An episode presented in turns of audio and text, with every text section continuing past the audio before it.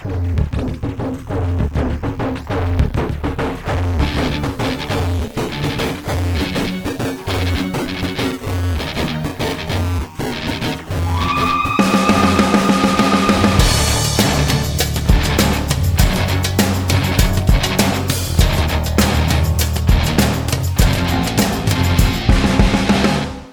Produit avec le soutien de la MDJS. Salut les amis, bienvenue dans Radio Maalif, c'est le podcast Icône, votre rendez-vous de chaque mardi et le rendez-vous des passionnés. Envoyez-nous des messages hein, si vous voulez venir, on cherche du monde, euh, Oui, venez, venez. avec des idées, venez avec, euh, avec des, des personnages à nous présenter aujourd'hui. euh, deux invités, euh, Reda salut.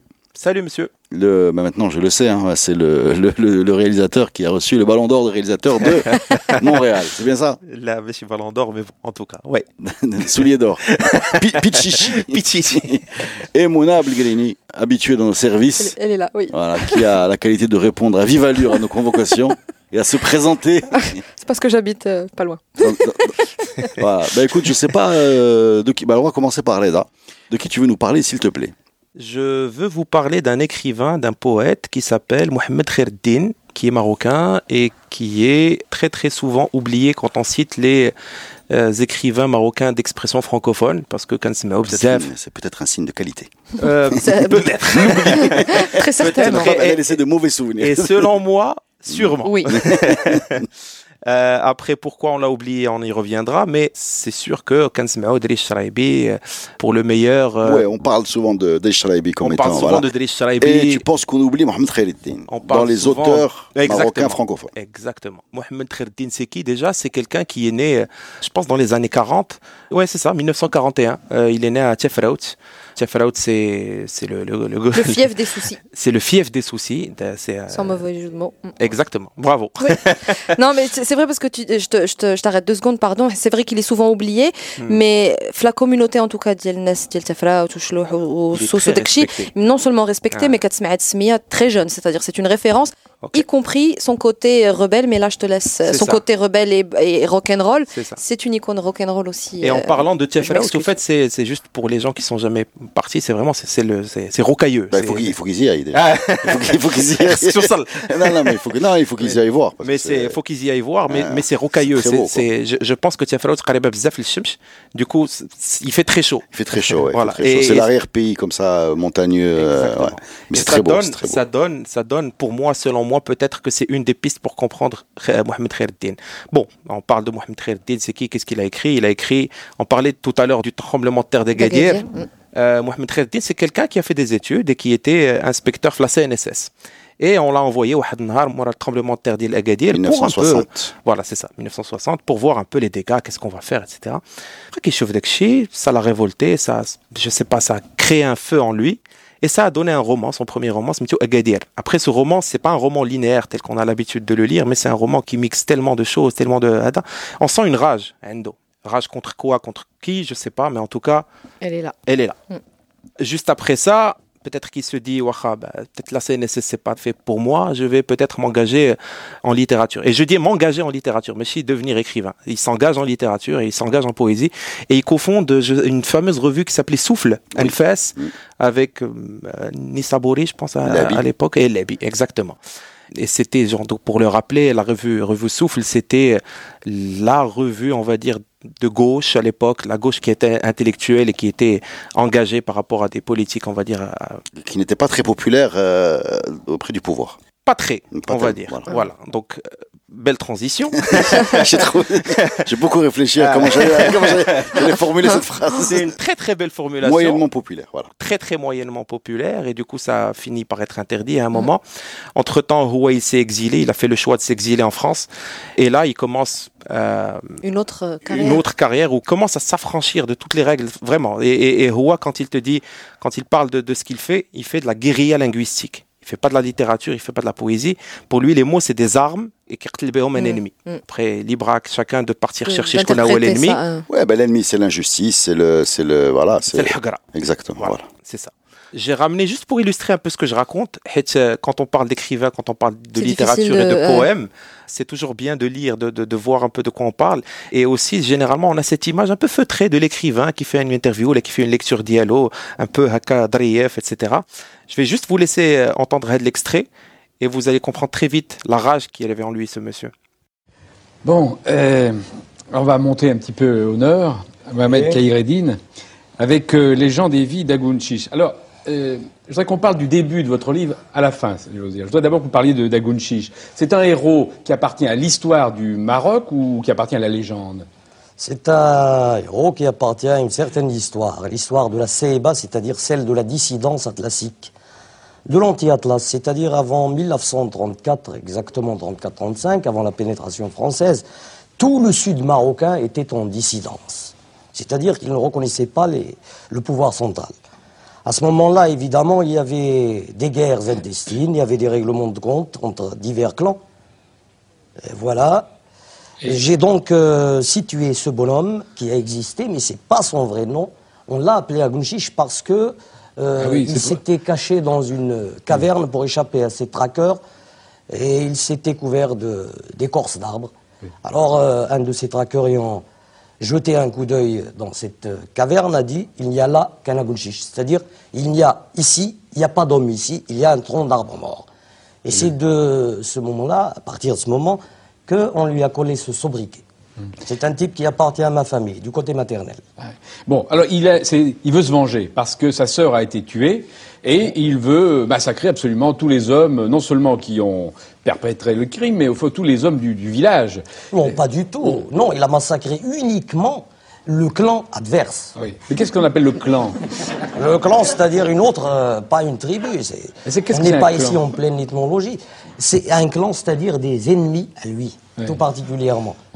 Donc après, Euh, De, de- de toute façon, euh, par rapport au au- l'écrivain feutré dont tu parlais, c'est un modèle. Mais quand tu écoutes, par exemple, euh, Mohamed Choukri, euh, ou, Oui, que tu écoutes euh, Bukowski, euh. à- à- à- qui, qui a fait... qui Tu comp- fais une très belle Ah, euh, image. il- Pour moi, c'est le Bukowski. Il est plus... pour moi, c'est Bukowski. Ouais, ouais, Ouais. il, est plus, il est plus euh, brutal et révolté que n'importe quel punk rocker qui, Ah, va, qui va arriver. On on n'est on n'est pas, comme tu dis, dans ce monde Ouais. de, de l'intellectuel De euh, salon. Ah. Voilà, voilà, voilà d'ailleurs, en parlant de Bernard Pivot, allez regarder encore une fois. Moi, chaque fois, je donne des liens YouTube à vers, vers voix. Il a été euh, invité 74, je pense, ou la 73, apostrophe, chez Bernard Pivot. Et, et on aime bien surtout quand on est devant un étranger. Mm. Et tu vois la quintessence des nefs ou nefs qui est parti à Paris, qui se bat contre un plateau. Il y a des répliques un peu pas sympas qu'on lui donne. Mm. Et il, et Il laisse pas passer. Et il, Il les shoot. passer. Et il les shoot. Et il, il gagne par KO ce, ce- cet affrontement chez Chouéa. Euh, allez le voir, c'est vraiment c'est c'est un grand moment télévision. euh, après, je allez le voir. Et en tout cas, euh, il continue à écrire, il continue à écrire. À un moment, peut-être, il se dit, il revient au Maroc. Il dit chauffe Snookain pour voir un peu si les choses euh, ont changé. Et du coup, il revient à Tafraout. Et c'est là qu'il écrit euh, d'autres livres. Bon, euh, j'ai pas beaucoup cité de livres, mais en Mhm. tout cas, il écrit Le Déterreur, il écrit Les gens David Agunshish. Au fait, quand on lit, c'est encore une fois, je l'ai dit au départ, c'est pas linéaire. Parfois, il, il commence par un paragraphe de prose et il le finit par un poème et, et chie dans une vision, je sais pas moi, très imaginaire, qui des trucs etc. Et à un moment, il revient à un truc bassement euh, euh, terre terre, à mm. terre et opposants politiques, etc. C'est vraiment le, le, le maelstrom, le vraiment des fauda dans le dialo, ou et, et j'aime beaucoup ça. J'aime vraiment beaucoup ça parce que c'est vraiment c'est la quintessence de l'artiste libre là pour moi, Diel Mghreb. Euh, dans le fameux passage d'El Pivot aussi, c'est quelqu'un qui s'est engagé dans le l'anticolonialisme très très, tôt. Avant que ce ne soit. Très- avant que ça soit trendy, parce que d'abord, Mm. décolonize, dance floor, nanana, post hada. Et le mec était engagé là-dessus, et devant Pivot, à un moment, il appelle même pas ça ni protectorat, ni colonisation, il appelle ça la pénétration française. C'est dire. les auteurs marocains d'expression française, tu as parlé de enfin, Dri- euh, Driss Chalabian, c'est à lui que je pense dans Passé Ah. Simple, euh, il y a une espèce de déchirement dans leur travail parce que il y, y, a un côté identité et en même temps tu utilises la loi, tu utilises la langue entre guillemets l'ennemi de ton oppresseur. Voilà, on, l'utilise d'ailleurs ah. encore maintenant. Et en même temps, euh, est-ce que l'ennemi est vraiment un ennemi? Oui. Ah. Est-ce que c'est est -ce que l'ennemi n'est pas intérieur aussi? Voilà. voilà. Ah. Est-ce que c'est vraiment sa langue? Est-ce que c'est vraiment sa langue? Est-ce que c'est pas la tienne à partir du moment où tu, tu l'utilises? Katib Yassine a régler ce problème. C'est un butin de guerre. Ouais, c'est un français, c'est un butin de guerre. Et du bah. coup, c'est très guerrier. Quand des images guerrières, parce que c'est de la parce que ça. le français encore à ce jour, Ah. qu'on le veuille ou non, Mm. Salut. euh, est, est un marqueur culturel et identitaire. C'est pas une langue. Et de classe. C'est pas une langue. Si tu apprends le russe ou tu apprends l'anglais, c'est un outil. Le français, ça te pose dans un Mm. endroit de la société, hein, dans, dans la, dans, la, dans la vision commune qu'on peut avoir. C'est un héritage de la colonisation. C'est Dans- vrai. dans- euh, et c'est vrai dans plus, pas qu'au Maroc et pas que dans les pays qui ont vécu la colonisation en plus. C'est vraiment une langue qui a ce timbre-là. Je veux dire, même dans des pays anglophones, quand on parle français, ça, Oui, ça te les Russes positionne apprenaient, les, les- les automatiquement. nobles russes apprenaient nobles le français. russes, voilà, euh, aux Euh, si vous voulez euh, en savoir plus sur Mohamed Khaïreddin, euh, à, à part euh, lire ses livres, parce que de toute façon, ne saurait que vous conseiller, il y a également un, un texte de Nadia Bielo qui s'appelle euh, L'éclatement d'un moi égaré. Voilà. Si vous voulez comprendre un peu les techniques d'écriture, la narration euh, dans la forme et dans la temporalité qui est complètement... euh, voilà, il y a, il y, a, il y a une analyse là-dessus. Et Huawei, il regrettait, en parlant de langue, il regrettait euh, de pas pouvoir le faire en arabe, parce qu'il maîtrisait pas l'arabe. Mm. Et il le faisait pas il le faisait en français. Ouais. Et il te disait, moi, si je maîtrisais l'arabe aussi bien que le français, j'aurais écrit en arabe. en arabe. Mais il l'a pas fait. Mm. Et pour l'anecdote, à la, à la toute fin, il rentre finalement, euh, il tombe malade, euh, et il, rentre au Maroc à la fin, et il meurt le 18 novembre 1995. Ironie du sort. Voilà, ironie du sort, le jour de la fête de l'indépendance, il meurt. Voilà. Écoute, merci pour ce, ce récit. Bah, euh, c'est- une icône peut-être pas mainstream, peut-être pas méconnue, mais c'est pour moi c'est vraiment l'icône dans le côté. euh, moi j'ai des souvenirs avant même de le lire de ce personnage qu'on cite un petit peu justement. Tu, tout à l'heure tu l'as comparé à Bukowski, c'est Mhm. vraiment pas ça. C'est-à-dire dans, même dans le, le regard des adultes que tu respectes maintenant, Ah. tu vois le tiraillement dans leurs yeux entre euh, l'admiration pour cette personne et cette espèce de, on peut pas Ah, te dire qu'on on- qu'on le ah, respecte ah. et que, et que c'est euh, tu vois cette espèce de dualité entre rock'n'roll un peu trash mais qui fait adhérer beaucoup de gens qui lui ressemblent pas à ses idées Mohim il y avait cette Mais espèce malheureusement, de, je, je- de torture Après, ça, il a été un peu euh, oublié ou effacé de la Mm. mémoire collective, peut-être pour ce côté-là, parce que c'était pas très consensuel, on Mm. va dire. Donc, euh, lisez-le. Yes. Oui, allez-y, allez-y. Et même, euh, non, mais je termine juste sur un petit détail, euh, un détail, mais en fait, euh, ben, c'est ça, son charisme. En fait, quand tu le regardes, regardez là, le foyer, très peu de photos, hein, mais euh, sur Google. les extraits vidéo Voilà, il y, a- il y a un bonhomme qui est en défi, quoi. Oui. On est- On n'est pas. Ah, il rigole jamais. au fait. Voilà, voilà. En fait, toutes les je vous défie de trouver une photo de il sourit. Kherdin qui sourit, maquinage. Et avec et, et, Kherdin, on va, on va, Hada, c'est une gueule. C'est, c'est, Ouais. c'est quelqu'un qui a deux yeux et qui a un œil. hein. Mm. C'est, c'est un petit poireau qui a fait le front. Ouais. Les, ses admirateurs pensent qu'il a un troisième œil parce qu'il est, il est clairvoyant. Il voit deux choses que les gens Les ne voient pas. Et voilà. Mais si vous allez voir la vidéo Maëv Pivot, vous allez, vous allez comprendre très vite le charisme et le, le magnétisme qu'il avait. Merci beaucoup. Merci à vous. Grande, euh, grand, grand, Grande grand- icône. grande icône, ouais.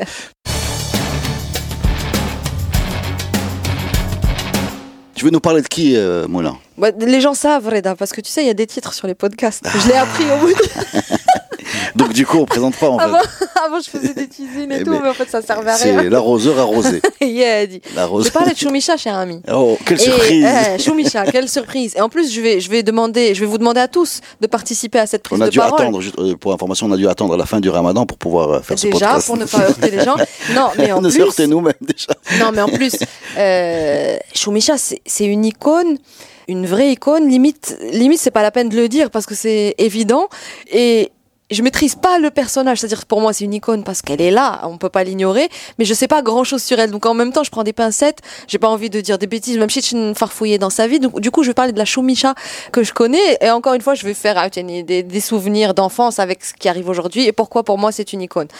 Déjà, Choumicha, c'est un nom que j'ai entendu quand j'étais toute petite, à l'époque où on regardait justement la télé religieusement et où il y avait cette jeune fille qui tournait les lettres l'émission d'Yal Rachid Fouka qui s'appelait le mot juste, Le mot me semble-t-il. Et petite, j'avais jamais entendu ce prénom Choumicha et forcément ça Mais il n'y m'intriguait. a qu'une seule Choumicha en fait. Je Ouais, sais pas. justement, et je, ne connais personne qui s'appelle Choumicha. Alors, et apparemment, c'est vrai, c'est un prénom, mais je pense plus en Tunisie et tout ça. Mais en tout cas, j'avais l'impression que c'était une espèce de surnom, les Chihaja, et je visualisais un soleil. Comme en plus, toujours très souriante, très. Donc c'était Choumicha, c'était, voilà, c'est déjà ce nom qui très jeune, dans le paysage audiovisuel, je pense que c'était dans les années 90, 95, je pense qu'elle faisait, euh, elle faisait ça. Déjà, Drhelat, je pense, dans les foyers des gens, euh, d'une manière ou d'une autre. Mais Choumicha aujourd'hui est une icône parce qu'elle est, euh, j'ai presque envie de dire, omniprésente dans plusieurs sphères, dans plusieurs modèles, dans plusieurs domaines d'activité. Mais l'omniprésence a pour danger qu'en général, il y a un ras-le-bol, il y a une espèce de rejet. Et Choumicha, je sais pas comment elle s'arrange, mais elle, elle a cette espèce de statut d'icône, juste aimée, validée par tous, quel que soit le milieu, le, le contexte. Transgénérationnel. Exactement. Euh, En fait, tout le monde aime Choumicha. Voilà, j'ai fait une phrase très compliquée pour dire Pour ça. dire monde. Pour dire ça, mais le truc, Mais sans que aucune exception. sans aucune je exception. ne connais personne qui, qui est une autre Et position. le truc, c'est que film je dis tiens, mais n'importe quel truc, c'est ça. British Tardaf, le traditionnel, tu vas avoir une armée de fans quand on repense à ces émissions euh, lancées au début des années 2000 chez Bladi, Chez ce côté où tu où chez ou chez Eh, Bladi, Bladi, où elle faisait le tour du Maroc, il voilà, a- et elle, elle a permis à beaucoup de découvrir plusieurs, euh, de mettre la lumière sur des spécificités euh, culinaires de régions, etc. Il y a chez Wat Choumicha qui a démocratiser la cuisine et moderniser la cuisine parce que bon, la cuisine a toujours été démocratique, mais plus euh, voilà vulgariser, euh, glamouriser, embellir tout ça. Et il y a le fait que Chomicha est un mot aujourd'hui. Bon, on dit que c'est un nom, un prénom rare, mais aujourd'hui c'est un adjectif aussi.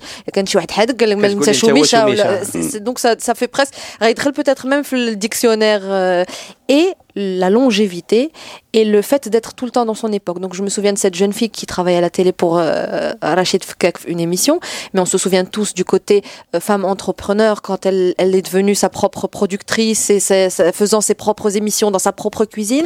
On connaît la marque Choumicha aujourd'hui, La restauratrice la aujourd'hui. restauratrice. À Dubaï, c'est ça. Euh, un peu partout. Le fait d'être invitée dans des émissions culinaires un peu partout, elle est traduite, elle est, oh, elle est connue ailleurs. Enfin bref, c'est vraiment. C'est le mot que tu n'aimes pas. Elle est glorieuse. Elle est glorieuse. Voilà. Là, j'ai- j'étais mal à l'aise que tu me le, que tu me la, la, elle est mais sinon glorieuse. est un mot que j'aime beaucoup. Elle est glorieuse et c'est une icône. Je veux dire, euh, je, un je ton pense que c'est un ton parce est tout toujours ça, elle, a, le- elle, a, elle, a, elle a une voix qui est a- toujours souriante. le sourire, le, le, la, le côté la fameuse phrase qui te hérisse les poils souvent dit que la moderne tradition et le moderne je ne sais pas comment te dire c'est comme si elle avait effacé ce mot là elle te dit en fait c'est ça n'existe pas. Il n'y a pas d'asala il n'y a pas de modernité il y a, ce que tu es et choumicha et choumicha. En fait voilà c'est ouais ouais je peux rajouter euh, enfin beaucoup de choses je suis submergé d'émotions parce que choumicha quand même elle, elle s'est intéressée elle a incarné un domaine que nous aimons tous qui est la cuisine, et la cuisine marocaine. Marocaine. Surtout. ouais. Euh, je peux te garantir que j'ai beaucoup de réserves sur beaucoup de choses, mais je suis un patriote de la, de la je suis un patriote culinaire. C'est que je suis convaincu qu'on a de quoi ici euh, ravir. Après, bon, euh, on en fait ce qu'on en fait, mais on mange bien. Quand on fait des efforts, on mange Je bien. confirme. Voilà. Et y compris dans la street food, que les- voilà, ah oui, oui, exactement. Il y a de quoi, voilà. partout Et cette dame-là a incarné ce truc-là qu'on aime tous. Mm. Et elle l'a fait avec euh, passion, elle l'a fait avec talent. Et tu as dit euh, quelque chose euh, rapidement, tu as dit, voilà, on l'a vu partout, ou, ou, Metz. Mm.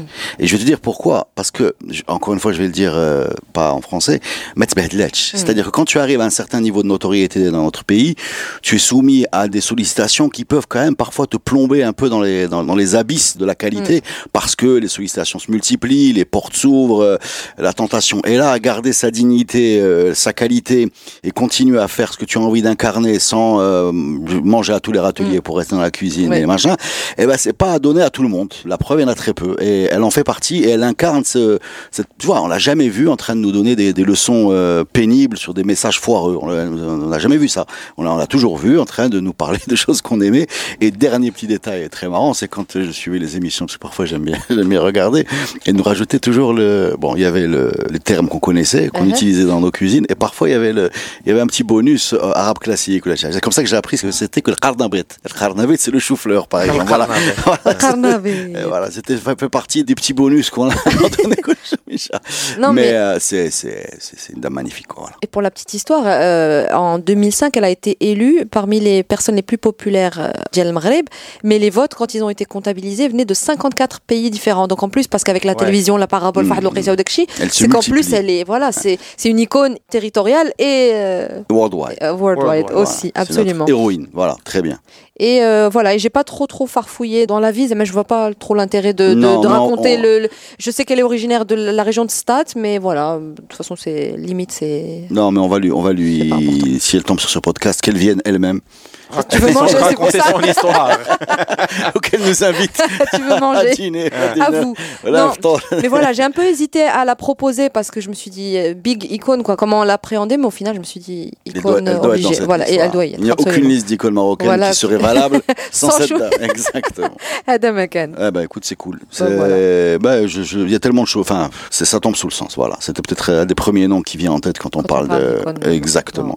Merci Mona. Avec plaisir. Merci Reda вже не C'est Pavlov. Pavlov, c'est la je commence à saliver. Merci les amis, à la semaine prochaine. Ciao.